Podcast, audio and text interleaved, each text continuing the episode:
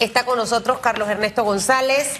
Él es socio de Morgan y Morgan, abogado, conocedor de la ley, de la constitución. Y ustedes, eh, básicamente en el caso suyo, eh, licenciado Carlos Ernesto, usted mantiene una posición en relación a la decisión que tomó en el día de ayer la Corte Suprema de Justicia al rechazar el matrimonio igualitario, algo que ha generado eh, muchísimas controversias en redes sociales principalmente, algunas un poco subidas de tono, eh, pero básicamente el aspecto legal, porque ayer en la tarde conversaba precisamente con Félix Antonio Chávez, que es estudiante de Derecho, y, me explicaba desde su punto de vista por qué legalmente la Corte tomó una decisión incorrecta, más allá de la apreciación que él como persona pueda tener del tema, ha pegado a lo que dice la Constitución. En este caso, básicamente, ¿cuál sería su planteamiento, licenciado? Bueno, gracias por buenos días. Gracias por la invitación. Bienvenido. Yo comenzaría por, por decir que no es una sorpresa que la Corte haya fallado como, haya, como ha fallado. Es una decepción que en Panamá las personas más débiles de nuestra sociedad, entre los cuales se encuentran los colectivos LGTBIQ, no reciban amparo de la justicia en la Corte Suprema de Justicia. Eso es una gran decepción. Sin embargo, nosotros lo esperábamos desde el principio. Yo como abogado del proceso, eh, una de las cosas que pensamos desde el primer día es que esto iba a suceder.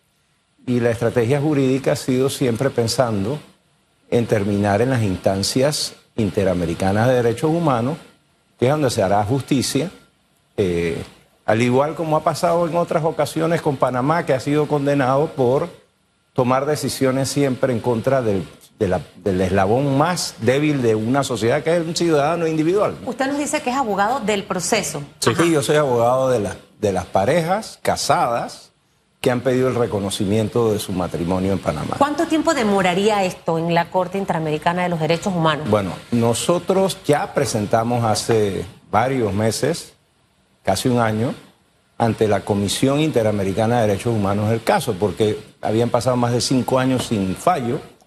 Eh, la, jurisprudencia interamericana dice que si pasa de cinco años puedes ir directo sin esperar el fallo, pero eso va a la Comisión Interamericana, que es la única que puede llevar los casos a la Corte Interamericana de Derechos Humanos. Y la Comisión tiene que admitirlo. Usualmente tarda años en admitirlo. Sin embargo, en el caso nuestro, eh, el fallo de ayer creo que va a generar algún interés a nivel del sistema interamericano porque es la primera vez que una Corte Suprema de Justicia de América Latina toma un fallo, digamos, en rebeldía con las decisiones de la Corte Interamericana de Derechos Humanos. ¿Por, qué le llama en rebeldía? Porque eh, nuestro sistema jurídico establece que la Convención Americana de Derechos Humanos forma parte de nuestro marco constitucional. Y la Convención Americana de Derechos Humanos considera que el matrimonio igualitario es un derecho humano. ¿Por qué lo considera? Porque hay un artículo que prohíbe la discriminación y hay un artículo que protege el matrimonio. El artículo que prohíbe la discriminación incluye la orientación sexual. ¿Por qué la incluye? Porque así lo ha dicho la Corte Interamericana de Derechos Humanos, que es la única que tiene facultad para interpretar la Convención Americana de Derechos Humanos. Y el matrimonio está protegido por la Convención, por lo tanto no puede ser discriminatorio contra algún tipo de persona que esté protegido también por la Convención, como es las personas que quieren casarse con personas del mismo sexo.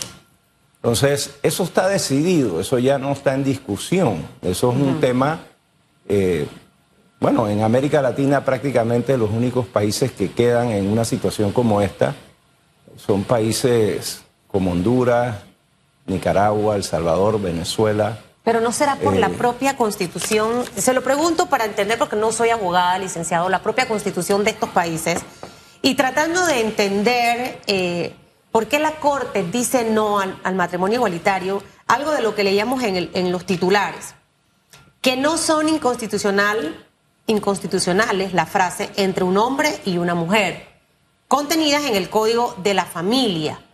eh, porque obviamente uno de los argumentos que se decía era que esta frase era inconstitucional. La Corte dice que no es inconstitucional, ni tampoco la expresión las personas de ese mismo sexo.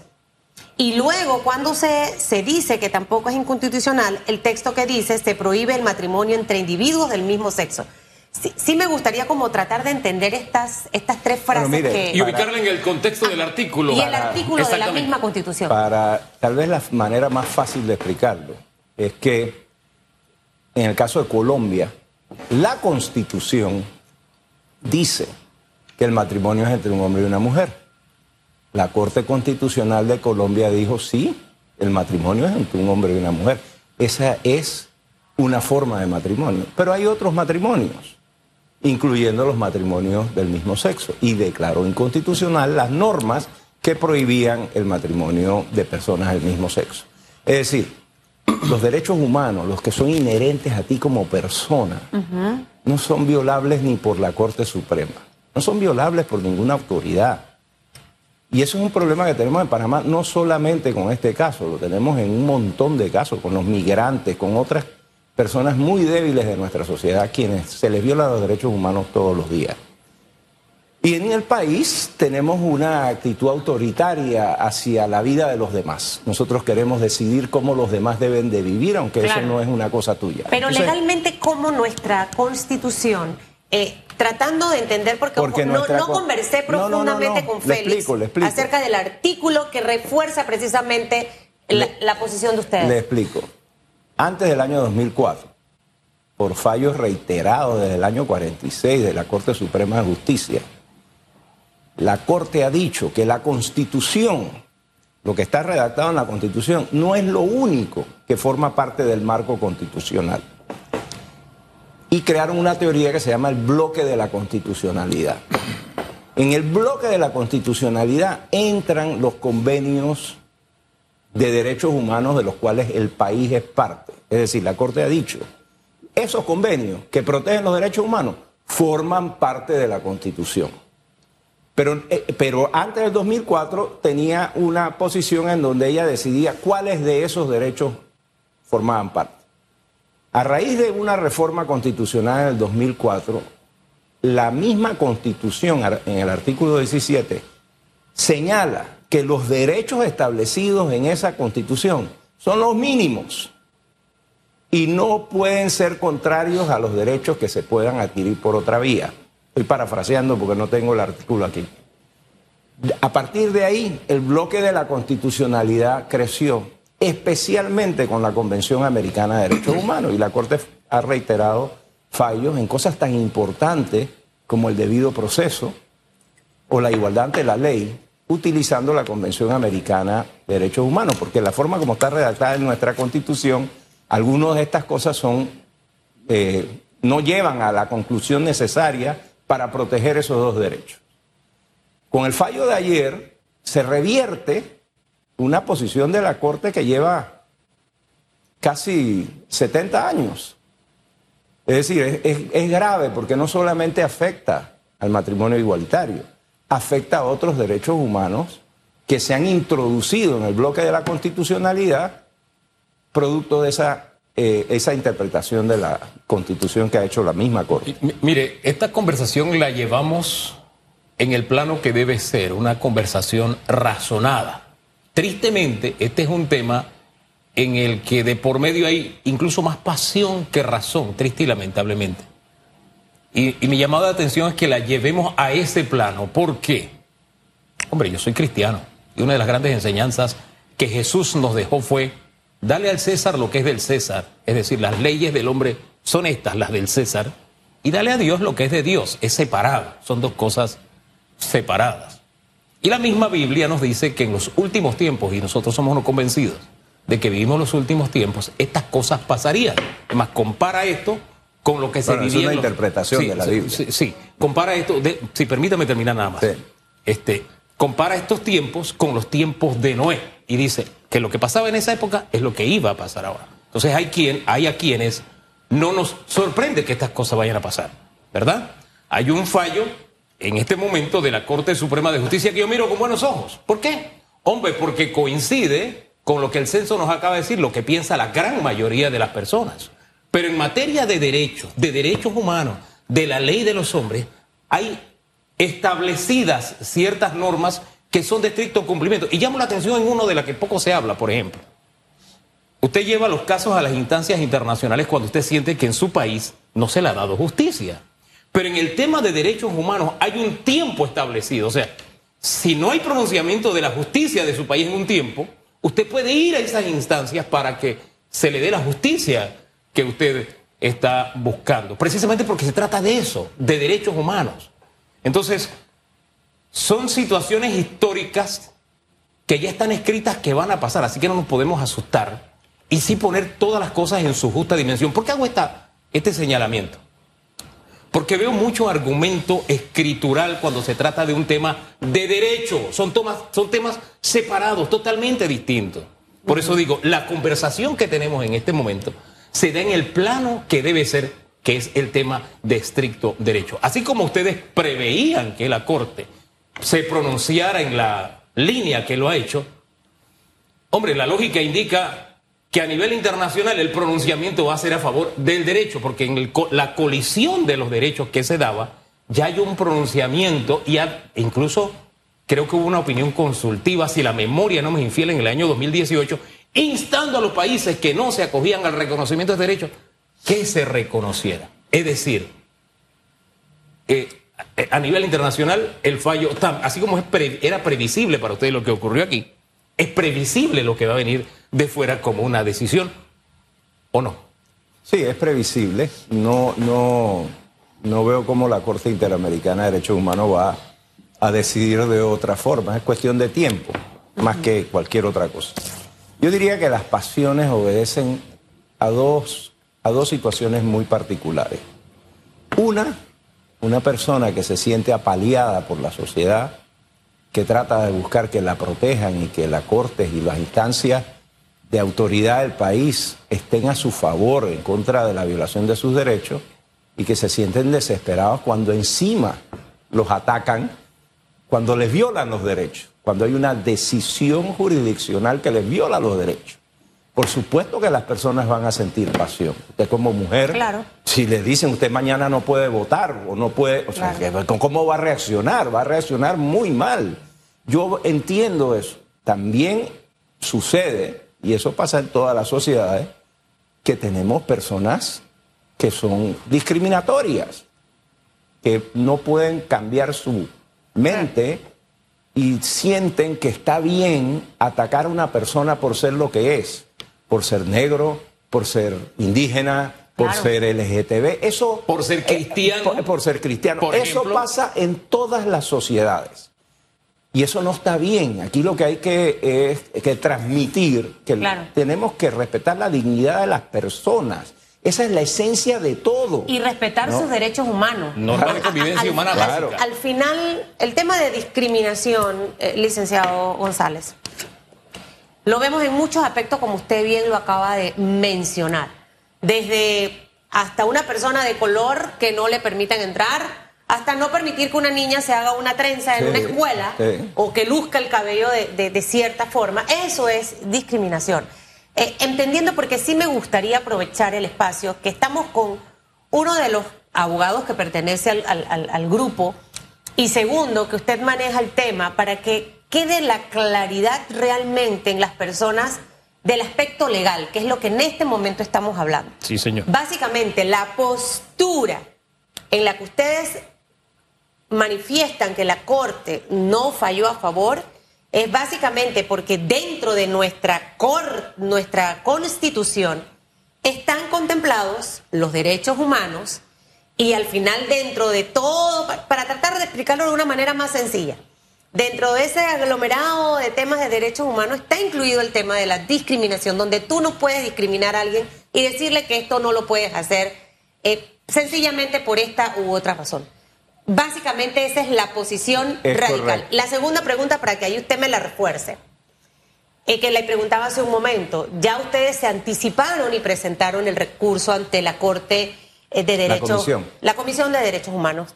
Eh, esto más o menos, ¿cuánto tiempo puede, puede tardar?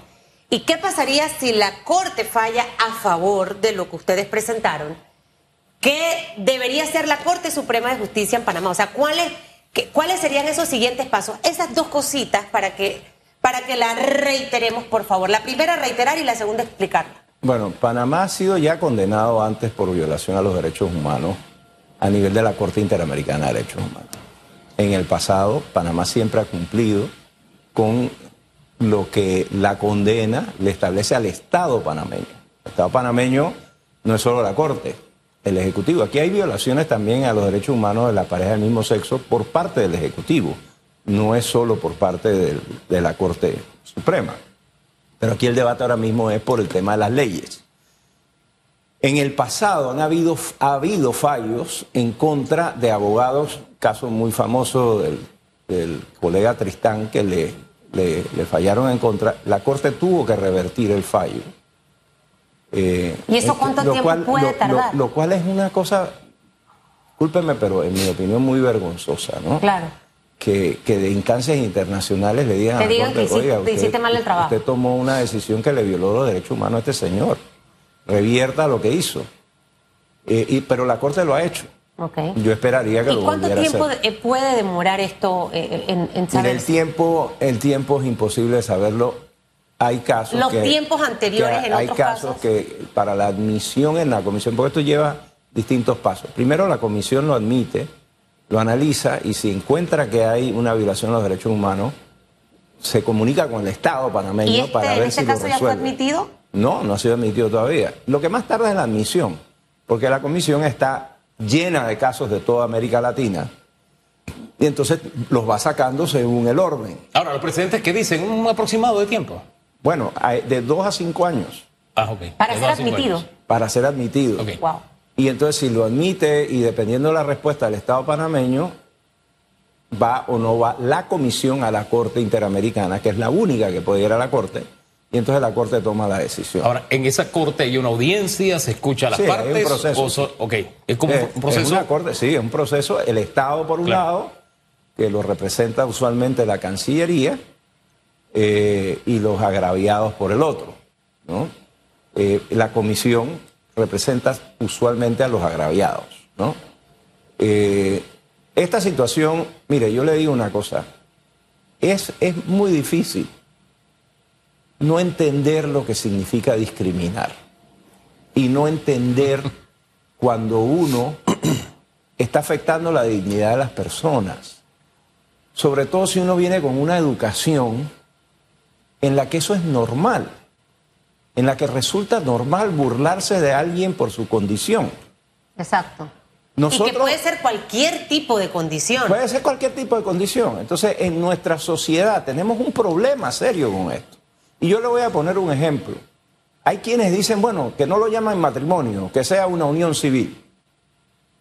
Pero es que, y sigue el mismo sistema de discriminación. Es como decir que estaba bien en los tiempos que los norteamericanos tenían el Silver Roll y el Gold Roll. Hay fuentes de agua para los blancos y fuentes de agua para los negros. No, eso es una discriminación. Tú no puedes hacer eso. Tú no puedes decir que para unos hay un sistema y para otros otro. Muchos lo dicen para tratar de resolver el problema, pero no entienden que el problema es la discriminación. No puedes discriminar a las personas por su condición. Claro, O sea- esto, esto tiene su raíz en lo que significa o la extracción de la propia palabra matrimonio, que es lo que significa. Pero tampoco podemos obviar que los idiomas, las lenguas son vivas y cambian. La palabra homofóbico, cuando nació, homofobia en los años 70, tenía una connotación que no es la que tiene el día de hoy. Hoy hablar de homofobia es hablar de odio. En aquella época no, era hablar de temor. Es más, se decía que cuando tú hablabas mal de un homosexual era porque dentro de ti había un temor de ser, de serlo. Eh, eh, más o menos en, ese, en esos parámetros nació. El matrimonio, la palabra nació en lo mismo, cuidado de la matriz para la vida. Y claro, tú te vas al origen y tú dices, hombre, entre un hombre y un hombre tú no estás cuidando la matriz para la vida, ni entre una mujer y una mujer. Pero con el paso del tiempo el término ha tenido otras acepciones. Insisto, dentro del plano de lo que es el humanismo, la antropología, el desarrollo de la cultura, que es lo que simplemente va a pasar. Va a pasar y está el- es lo pasando. mismo con la palabra patrimonio. Era patrimonio porque solamente el padre de familia ejemplo. administraba el patrimonio. Exacto. Las mujeres no tenían derecho. Exacto. ¿no? O sea, eh, eh, si nos vamos a la etimología de las palabras, obviamente vamos a seguir discriminando en todas las órdenes de la vida. Yo con, yo con esto no estoy ni opando la posición de quienes hoy se sienten discriminados, ni, de ni negando mi posición, sino entendiendo, entendiendo que mi maestro se sentaba, según quienes lo criticaban, con quienes lo necesitaban. Él no hacía, y la propia palabra dice, no hacía acepción de personas. Y yo tengo que decirlo, yo en las calles trabajo con prostitutas, trabajo con transexuales, trabajo con homosexuales y con todos tengo exactamente el mismo tratamiento, porque eso es lo que me enseña mi maestro. Y eso es lo que nos está haciendo falta para evitar esas discusiones que vemos en las redes sociales. Tener un poco de entendimiento, tolerancia, misericordia los unos con los otros, amor, Amor. los unos con Amor. los otros. Al final el amor siempre gana. Al, al final el amor siempre gana. Ahora, insisto, incluso hay quienes me hablan de ese tema y le digo, es que el amor tiene toda una gama de acepciones. Bueno, ¿en qué gama de acepciones no nos vamos a aceptar? Al final yo lo que quiero es que Cristo venga pronto y dice que esto tiene que pasar para que venga. Así que vamos a esperarlo con los brazos abiertos. Bueno, Ya ahí hay un ingrediente que no, que en el aspecto legal no podemos tomar en cuenta. Totalmente. O sea, Eso no ojo, forma parte del eh, esquema legal. Importante, mire, quizás yo pueda tener una posición al respecto.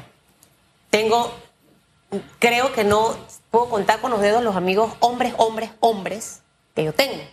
Es decir, que yo no discrimino a nadie. Pero al final tenemos que tratar de separar una cosa de la otra. Lo que dice la norma, lo que dice la ley, versus lo que yo piense, ¿ok?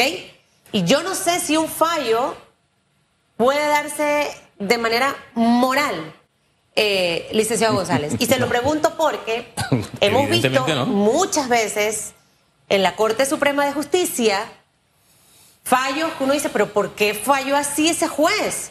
Falló apegado a la norma. Moralmente no me gusta el resultado del fallo. Esa persona no debiera estar en un cargo público, etcétera, etcétera, etcétera. O sea, mire, le estoy dando un poquito más de luces, pero al final se falló a lo que establece el papel. Sí, yo, yo, mire, yo como, como hombre heterosexual, cuando comencé a ver el caso, me costó mucho trabajo entender la situación. Mucho trabajo, y por eso es que yo entiendo a la gente que reacciona negativamente, porque es un proceso de aprendizaje. Esto no es, en nuestra sociedad tiene que aprender a no discriminar, y, me refiero no solamente a este grupo, son montones de otros grupos que discriminamos y discriminamos muy feo. Aquí, aquí pensamos que una persona por ser extranjero le puede violar los derechos humanos. Eh, y la constitución básicamente tiene normas así. Y eso no puede ser. Entonces, yo concuerdo con usted. Esto eh, no es solamente lo que tú consideras que está bien, sino que va mucho más allá. El tema de la dignidad de la persona humana se tiene que respetar en todos los casos y es la norma que rige Occidente. Después de la Segunda Guerra Mundial, eso se impulsó, y de hecho lo impulsó un panameño, lo impulsó Ricardo J. Alfaro en, en la- en la- en las Naciones Unidas. O sea, nosotros somos parte integral del desarrollo de los derechos humanos como algo supranacional que es más importante el ser humano que el Estado. El ser humano se protege. Esa protección del ser humano ese, ese convencimiento de que debemos todos respetar la dignidad de todo el mundo es algo que no nos enseñan a nosotros en nuestra sociedad. Aquí en Panamá lo hemos entendido en, más o menos en algunos casos con las mujeres, por ejemplo, que siempre fueron discriminadas, pero esto nace por lo que pasó en el holocausto con los judíos y su exterminio. Los mataban por ser judíos, por más nada, por no haber hecho nada, simplemente por profesar una fe. Entonces, los seres humanos hay que respetarlos, hay que respetar su dignidad. Y, la- y el lugar más apropiado para el respeto de la dignidad de las personas debiera ser la Corte Suprema de Justicia, debiera ser. Y los tribunales, como bien aportaba y aclaraba Susan, están separados de lo que es mis creencias religiosas, mi fe, eh, ese es otro tema. Por eso es que como yo estoy involucrado en, el, en ese asunto, sí trato de hacer la aclaración porque cuando eh, veo ciertos argumentos me preocupa. Y el que menos puede discriminar es un cristiano, porque los cristianos mueren hoy en día en el mundo por ser cristianos, por su fe. Sin el cristianismo no existirían los derechos humanos. Entonces, Hugo. eso ent- es así. eso entonces, es- o sea, eh, eh, entonces, es un tema en el que tenemos que crecer y aceptar, por lo menos yo acepto cuando me dicen retrógrado, religioso, fariseo, me dicen hasta pastor, yo no soy pastor, pero ese no es el punto, el punto es, esa es una muestra de intolerancia que tristemente viene a veces de quienes están pidiendo tolerancia. Mire las grandes contradicciones que este tema despierta, por eso le digo que es un tema legal, pero lamentablemente toca fibras que despiertan más pasión, Sí. incluso que razón, Sí. y se argumenta con la Biblia cosas que dicen de la Biblia. Sencillo, lo dejo hasta allí porque al final es un tema que, si no vamos a la Biblia, simplemente tiene que pasar. Y ahora, después que usted se va, licenciado González, vamos a tener aquí en la mesa, porque es lo que caracteriza este programa, tener siempre las dos partes, hacer análisis profundos y que usted como televidente y oyente al final haga su propio análisis y tome su propia decisión. Muchísimas gracias, licenciado. Gracias, Elizabeth. Que le vaya muy bien en todo lo que va a hacer. Gracias.